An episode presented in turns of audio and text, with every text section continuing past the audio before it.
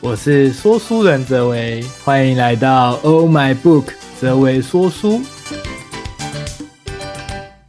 我想在学会怎么生活之前，或许我们要学会如何死亡。其实，在华人的世界，大家蛮不愿意谈论死亡这个议题的，因为总觉得好像这样子会触霉头。但事实上，死亡它是人生的必经过程。如果我们已经知道我们的终点会是如何发生，其实这个过程会帮助我们更加的去聚焦思考，我们可以怎么做。所以这本它是来自于一个学生跟他老师一个对话的过程，从老师知道他自己生病了。以及这个老这个学生呢，他就跟他有很多的互动，在这个过程，其实他们彼此都有很大的一个收获，而且也激出了一个非常多没想到的火花。那后来呢，也才写了这本书。那这本书其实非常的有名，叫做《最后十四堂星期二的课》。在全世界大概有一千一百万的人购买这本书，在台湾其实有八十万人，其实相当多人都看过这本书。那我印象最深的就是在第四堂课的时候，老师跟他说：“学会死亡，你就学会活着。”所以我们就来看看，其实在这个对话为什么会让大家这么样的醒思呢？很大的关键，那时候他的老师是学校的教授，其实非常的外向，喜欢游泳啊，喜欢到处跑。但他后来才发现，他好像开始就是渐渐的行动不是那么的方便了。他得到的叫做 ALS，哦，他说就像是蜡烛一样，它会把你的神经融化掉，就慢慢慢慢的去侵蚀，从这个。腿腿部开始发作，逐渐向上蔓延，而且到最后会无法控制大腿的肌肉，再也无法站立，甚至可能后来也无法坐直了。所以那时候对于这个老师来说，他其实很惊讶，他没有想到这样子的疾病，这样子的一个状态会发生在自己身上。所以这个老师他叫做莫瑞。莫瑞他就觉得，虽然很震撼，不过他从诊所走出来之后，他会问自己一个非常关键的问题，就是我是要日渐萎靡不振，或是要善加利用剩下的时间呢？想当然，大家应该可以想象他最后做的决定。很多时候，我们遇到了一个挑战，甚至遇到了一个非常大的事件，我们总是觉得自己过不去，因为太突然了，因为没有把握，因为深陷其中。但有没有一种可能，就是其实上帝不会给你过不去的关，而这些的过程都是让我们有历练的机会。当我们发生了一件事情，事实上，会造成什么样的结果，是取决于你用什么样的信念，用什么样的想法去看待。这就如同有一个非常著名的法则，叫做 ABC 法则。它讲的是 A 指的是事件，B 指的是你的信念，C 就是指的是你的结果。他说，其实 A 发生了什么？如何知道结果会怎么样，取决于你用什么信念去看待它。你怎么看待这件事情的角度，就会决定你怎么行动。坦白说，你怎么行动，也决定了最后的结果是如何。所以在 ABC 法则当中，最重要的不是事件，也不是结果，而是你的信念。你怎么看待？就已经决定了结果，所以你会发现，有时候很多的事情发生了，大家的看法不一样。有些人觉得是好事，有些人觉得是坏事。但坦白说，通常都是你怎么看，它最后就会如你所想象的成真。所以说到这边，我们就看到莫瑞，他其实虽然或许没有办法马上接受这个消息，但也同时他就在问自己：我接下来可以如何过得更好？那这个作者呢，也很特别。事实上，他其实毕业之后，他就跟老师没有什么太多的联络了，而直到有一天，真的非常的。幸运也非常的偶然，这位作者他在电视上看到莫瑞有这样子的访谈，因为就有一个节目，他去访谈莫瑞，他想要知道一个即将死亡的人，他怎么看待这世界，他怎么样觉得这整个的可以怎么面对，他是不清楚的。大家都想知道，所以那时候就因为这样，而作者就刚好那时候看见了这个新闻、这个报道，所以他决定他想要来好好看这位曾经他非常敬重的教练。当他们终于有机会真的碰上一面，其实这过程非常的纠结。因为作者也会有一点担心，这么久了都没有联络教授，他其实带有有点羞愧，同时他也觉得自己似乎好像活出的样子，并非当时学生时期所设定的那样。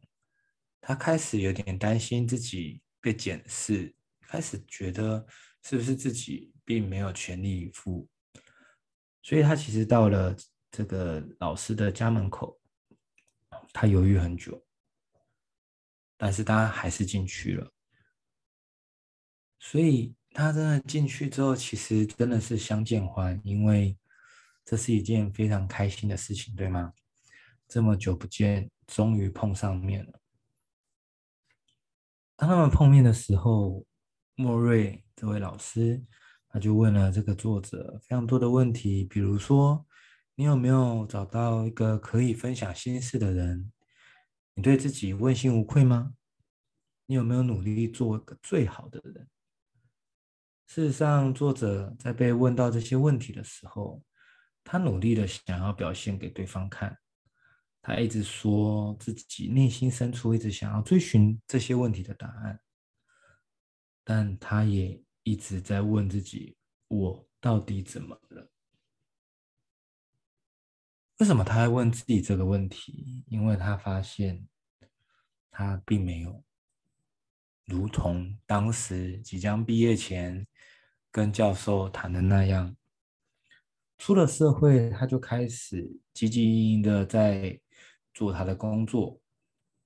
他其实也完全淡忘了要找寻生命的意义。或许他在事业上有一些的成就。但是他已经变得麻木不仁，他已经很少去思考，只是每天在应付工作，其实让他并没有获得喜悦。而在教授问他这个问题的同时，他其实想了好多，他不断的在心里问自己：我到底怎么了？我到底怎么了？那时候，莫瑞讲了一句非常棒的话。他说：“其实很多时候，大部分人都是行尸走肉，就算他们做着自己认为重要的事情，也似乎是半睡半醒。这是因为他们追逐的目标不对。生命若要有意义，就要投入去爱别人，投入去关怀你周遭的人。”投入去创造一些让你活得有目的、有意义的事情。事实上，这个早在大学的时候，莫瑞就有跟他提到这件事情了。但没想到过了这么久的时间，莫瑞依依然记得当时的这个对话。坦白说，作者他也一直都记得。所以他不断的在问自己：我到底怎么了？在问的这个过程，心里五味杂陈，非常忏悔，同时也非常激动，因为眼前就是他非常敬重的教授，但如同他生病了，他不再像是过去如此的有活力，如此的行动自如，可以看得出这个疾病对他造成了一些的影响，但也看出。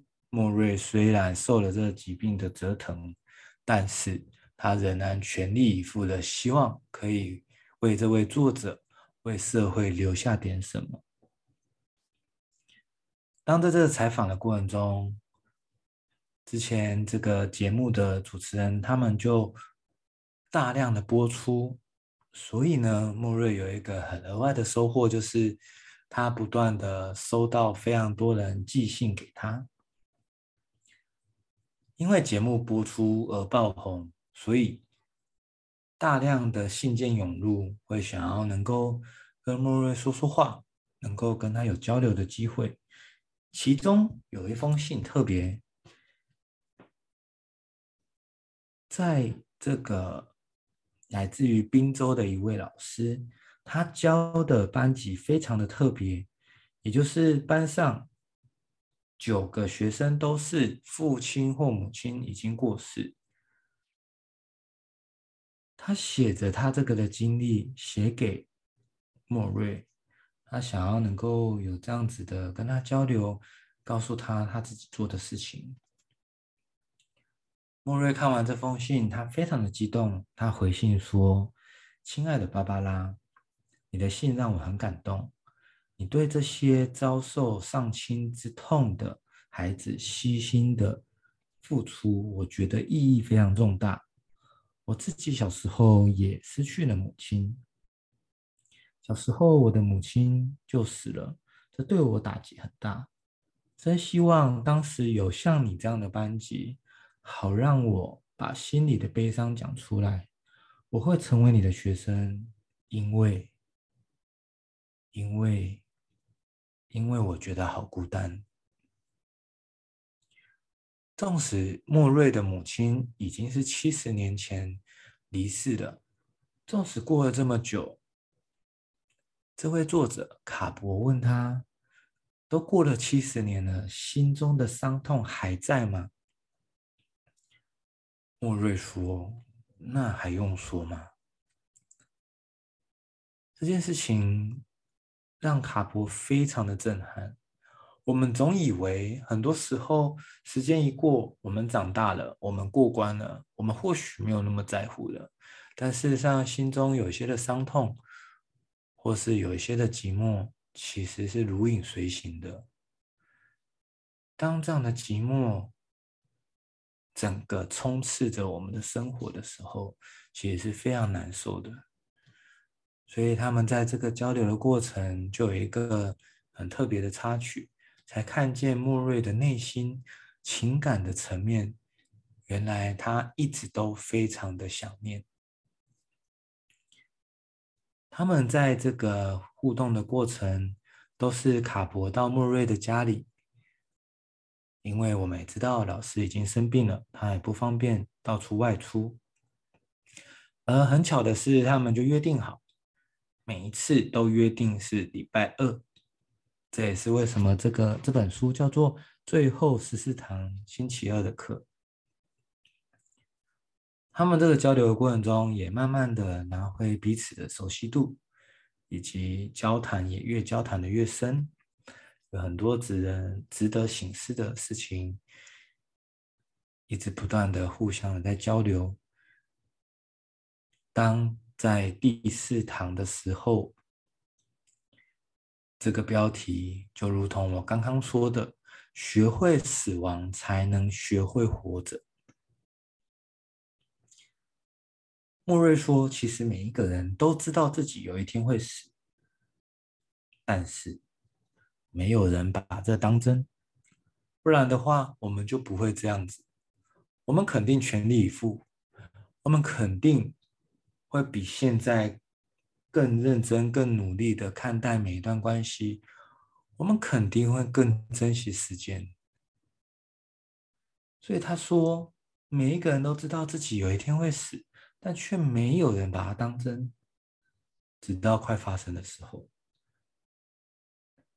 所以，他有奉劝大家，非常的可惜，如果你过去一直在浪费你的时间，那么到最后你可能会留下很多遗憾。所以他鼓励了作者要好好的珍惜时间，这样你活着的时候，你就会非常的投入。所以他说，大部分。我们其实都是在像梦游一样，没有完全体验这个世界，在忙碌那些根本对你没有帮助，或者是你根本不需要的事情。我们就像半睡半醒一样，做着自以为非做不可的事情。而事实上，如果我们打从心底就有一个想法，是我们真的接受随时可能会死去这个事实，真的。很多的事情，你不再有空玻璃心，因为你知道时间宝贵，你知道最大的痛苦就是留有遗憾。如此的话，其实你就会完全成为一个截然不同的人。所以，当我们理解到是这样子的一个过程，事实上才发现死亡它或许是一份礼物。它让我们更珍惜时间，它让我们所有在这世上的互动的交流都更显得珍贵，因为我们再有钱都没办法买回上一秒。但我们能做的就是好好的把握当下，好好的把握每一个能够相处碰面的人，全力以赴的利他，全力以赴的助人，全力以赴。我觉得这一点真的让我看了非常的感动。他也说了，事实上他们在聊的过程中也聊到了家庭，而莫瑞跟他说，如果没有家庭的话，今天根本没有立足之地，也没有任何的依据能够感受到自己的温暖。如果我们没有家人的支持、关怀、照顾或关心，我们几乎感觉到一种。不相爱就如同死亡的感觉，所以事实上，家庭关系其实是非常非常重要的。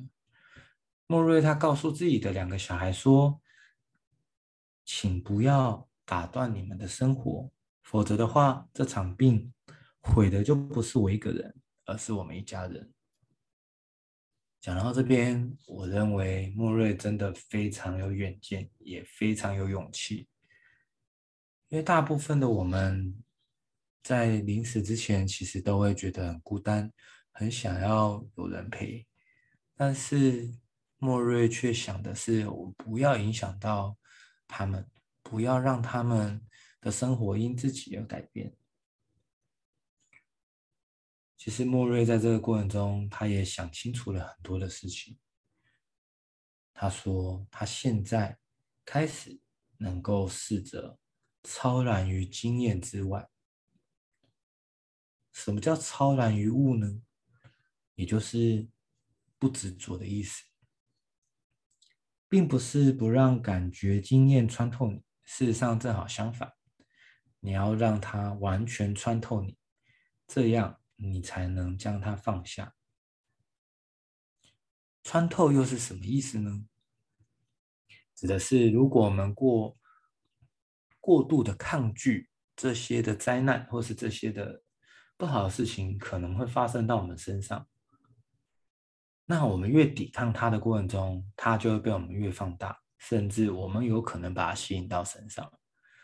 但如果我们一切都顺流，我们接受一切的可能。就算发生了，就让它过去。就有一点像你走在路上，看见非常多的车子，车头一台一台的过去，车水马龙的。你大概不可能每一部车都记得它的车牌，或者记得它的颜色。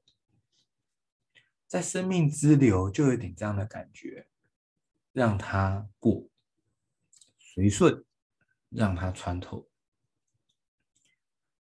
所以这当中，我们有情绪，我们有恐惧，我们有负面，这是正常的。不要急着抵抗，也不要急着抹杀，就是顺顺的让它过。明确的把它标记出来，没错，这就是恐惧。我们现在可以让它过，甚至我们可以脱离它。我们从这个大量的一直在抵抗的过程，而转变叫做让它穿透随顺，其实就会有非常巨大的不同。因为很多时候就是我们一直在追求不应该允许、不允许，所以这过程就会让我们很辛苦。因为我们希望的是。不要发生在自己身上，而我们大量的一直在专注这样的消息。但坦白说，这样的过程中，反而我们会吸引这样的事情来到身上，那就非常的可惜了。那同时，他们也聊到所谓的衰老这件事情，很意外的，莫瑞竟然跟他说，事实上，他拥抱年老。因为他觉得，其实年老的过程也是智慧的累积跟成长，并不是如此消息一定就是体力变差，而是智慧的累积。他认为是一件非常享受的过程，也是一个能够帮助到更多的人的一个方式。所以他说：“我拥拥抱衰老。”当然，他也希望可以有更多的时间为社会造成一些贡献。但他并没有鄙视年老，他也没有排斥年老，就如同刚刚说的，就让他穿透，就让他顺顺的过。所以，当我们都能够学会享受当下，享受其中，那么其实你就会找到生命真实的意义。这当中，他们也讨论到金钱。他说，金钱无法替代温柔。因为他发现，其实到了生命的末末班车，其实真的很多的遗憾都跟钱无关，很多的遗憾都跟爱有关，跟共性有关，跟关系有关。所以他就告诉了作者说，他希望他能够好好的与。每一位在他眼前与他交流的人，非常专注的与他交流，全神投入，全神贯注，应该要与眼前的这个人同在，花所有的心思在想这个人，他想要什么，他需要什么，我能够帮上什么，与他同在。他说这件事情就会让你。不留有遗憾，因为你珍惜、你把握每一段关系。莫瑞他那时候在讲这句话的时候，他眼睛也睁大大的看着作者，而作者感受到非常大的尊重，也非常大的包容，因为这当中有时候莫瑞他有很多的人。可能写信来，可能打电话来。那对莫瑞来说，他觉得此时此刻最重要的事情，就是跟眼前卡博能够有很好的交流，所以他应该当下更专注的把眼前的这件事情做好，这样才对。当他们谈论到下一个议题，叫做爱情。他说：“爱情是一门课题，但无论是爱情或婚姻，有很大的重点是，如果我们不懂得尊重对方，就会有很大的麻烦；不懂得如何折中，也会有很大的麻烦；如果不开诚布公，也会有很大的麻烦；如果没有相当的共同的价值观，也有很大的麻烦。所以他就鼓励，其实可以往这个方向。”去迈进，去努力。在某一次的碰面，很巧的是，刚好莫瑞就问了他：“你的老婆还好吗？”后来有一次的面谈，卡伯就带着他的老婆去拜访了穆瑞。那一次相谈甚欢，所以他们交流到了非常多家庭相关的很棒的价值观，真的也收获非常非常的多。当他们继续讨论的时候，卡伯问了穆瑞一个问题，就是如果人生可以重来，那么你会想要做什么？如果年轻的时候，你会想要住哪里？你能不能？你会不会做出不同的决定？甚至他就问他说：“为什么你年轻的时候没有移居别处？”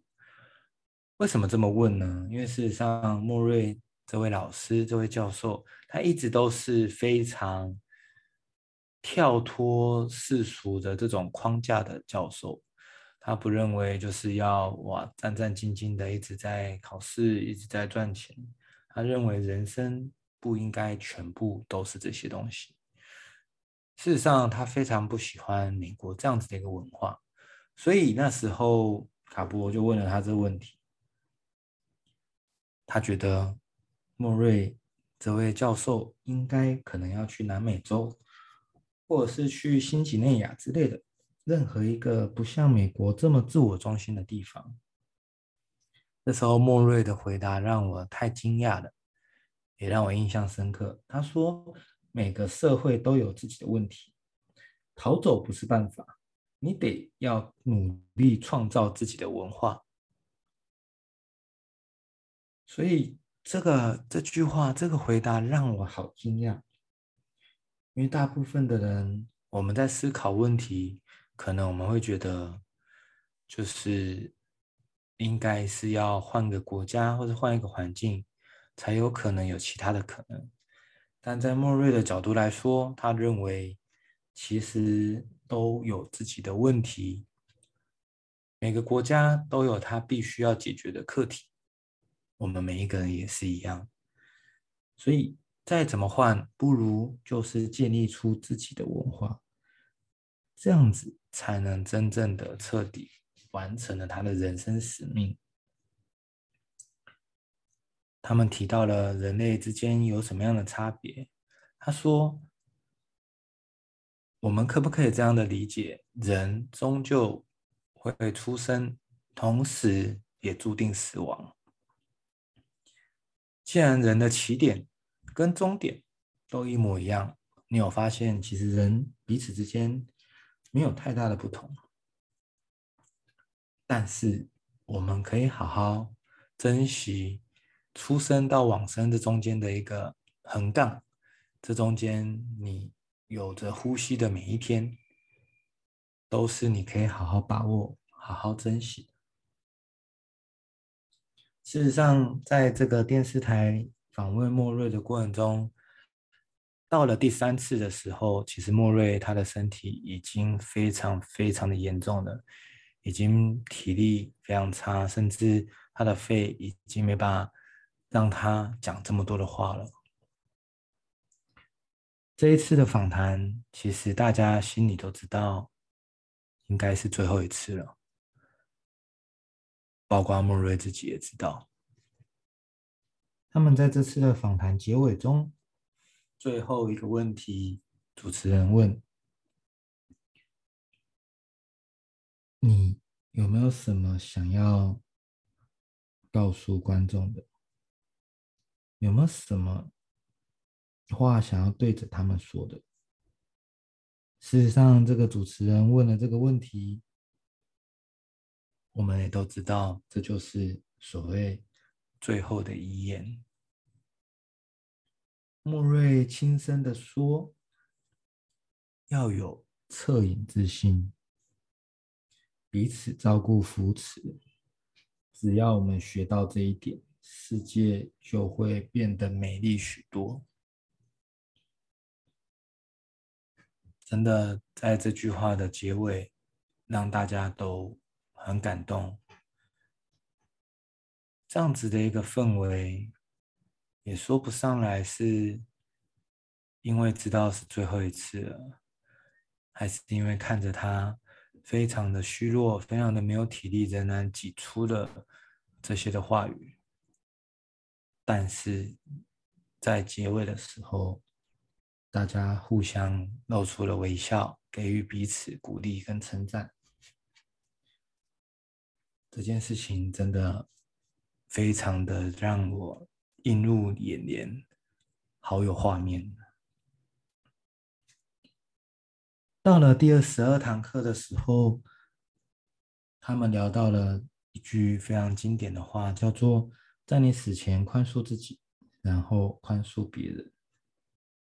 这一次他们聊的是宽恕，他们提到了一个真实发生的事情：莫瑞跟他老婆曾经呢有一件事情发生了，导致。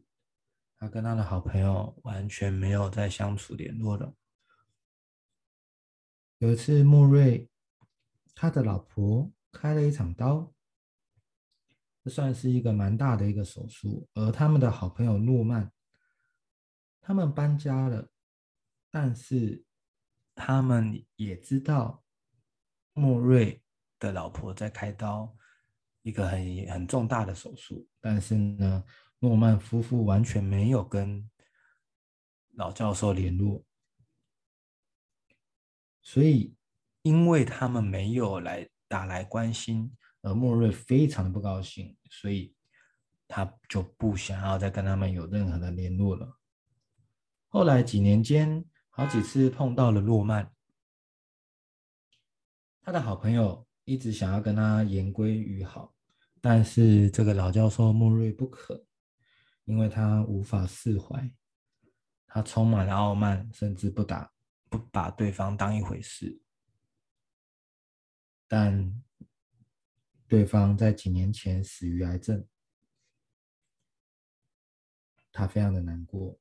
这个老老教授觉得他从来没有看过他，他也没能宽恕，而这件事情让他想起来就好伤心。说着说着，眼泪就随着他的眼颊。落了下来，所以他说：“我们要懂得宽恕别人，而我们不只要宽恕别人，我们也要宽恕自己，宽恕自己没去做的事，宽恕自己本应该做的事。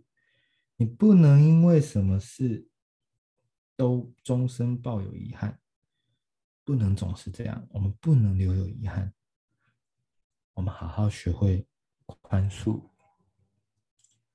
其实到了第十二堂课的时候，教授已经真的快要说不出话来了。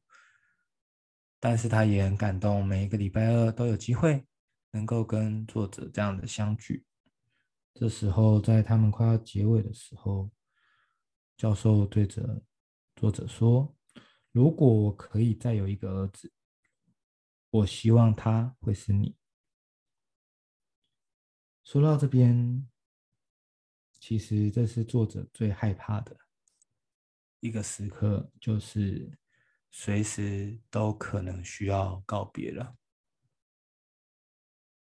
他们每一次的交流都非常的珍惜，而他们彼此也知道时间快要不够了，每一次都可能是最后一次。到了第十三堂课的时候呢，他们聊了一件事情，就是死亡结束的是生命，不是关系。他们提到了这件事情，他想要卡博理解，一定要好好的重视每一段关系，关系非常的重要，因为不要留有遗憾。那时候，莫瑞跟他讲了一个很棒的小故事。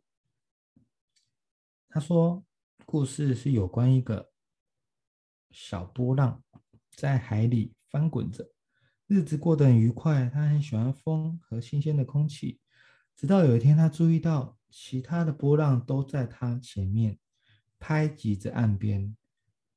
这个波浪说：“我的天哪，这也太可怕了吧！我最后的命运也是这样。”这时候来了另外一个波浪，他看到小波浪闷闷不乐，就问他：“你什么事情这么不高兴啊？”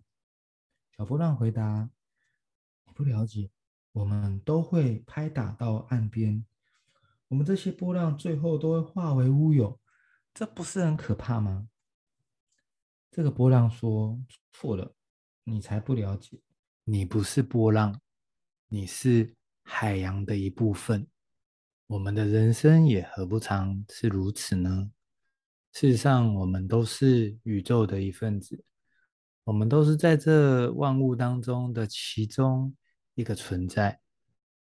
有时候，如果我们没有理解到这件事情，我们就会把所有的一切都看得太重要。”甚至我们就会因为一些的小挫折，我们就很难前进。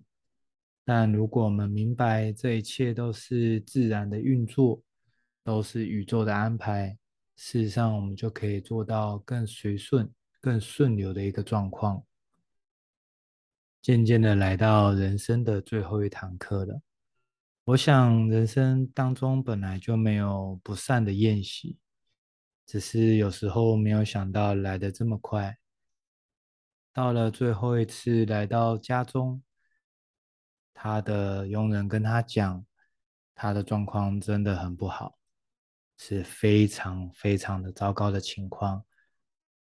听完之后，作者仍然鼓起勇气，打开了房门，靠近他的身边，好好的让他明白，我在你身边。我来了，没想到这个时候，莫瑞就把作者的手放在自己的心脏上，然后他跟他说：“我们就这样说再见。”他最后深了一口气说：“我爱你。”你你知道吗？他非常勉强的说出了这些的话，想要表达给作者，让他知道他非常感恩，也非常珍惜这个过程。而作者在这个过程中，他也不知道该说什么，他强忍着泪水，看着。这位他非常敬重的教授走了，人生的最后的这样的旅途，这一次的碰面，我们都很确定是最后一次了。在过了两天之后，莫瑞的情况就。非常的严重，而在礼拜六的时候就去世了，结束了这十四堂非常精彩的人生课堂。事实上，会有这本书也是莫瑞的主意。莫瑞希望能够带给更多的人，在人生的道路跟选择上。能够更有勇气，不留遗憾。这是一位年轻人向垂死的老人家学习生死之道的书。里面的字句有无数动人的智慧，也有撼动人心的感动。关于活着这件事，我们总有自己的哲学。关于什么重要，什么可以忽视。谁也没有一番说法，而莫瑞他知道自己即将死亡，由他来说出生命真正值得重视的课题，由他来告诉我们如何生活。我们是否非常幸运？我们也非常珍惜。或许我们都受了这样的启发。我们透过学习到死亡，认识到死亡，接纳死亡，我们或许更能够明白，也更会珍惜我们眼前的时间。所以，在这个怎么样找到自己的动机，以及找到自己的为什么，为大家带来了这本最后十四堂星期二的课。希望今天感动的一个分享，大家会喜欢。我们下一本书再见。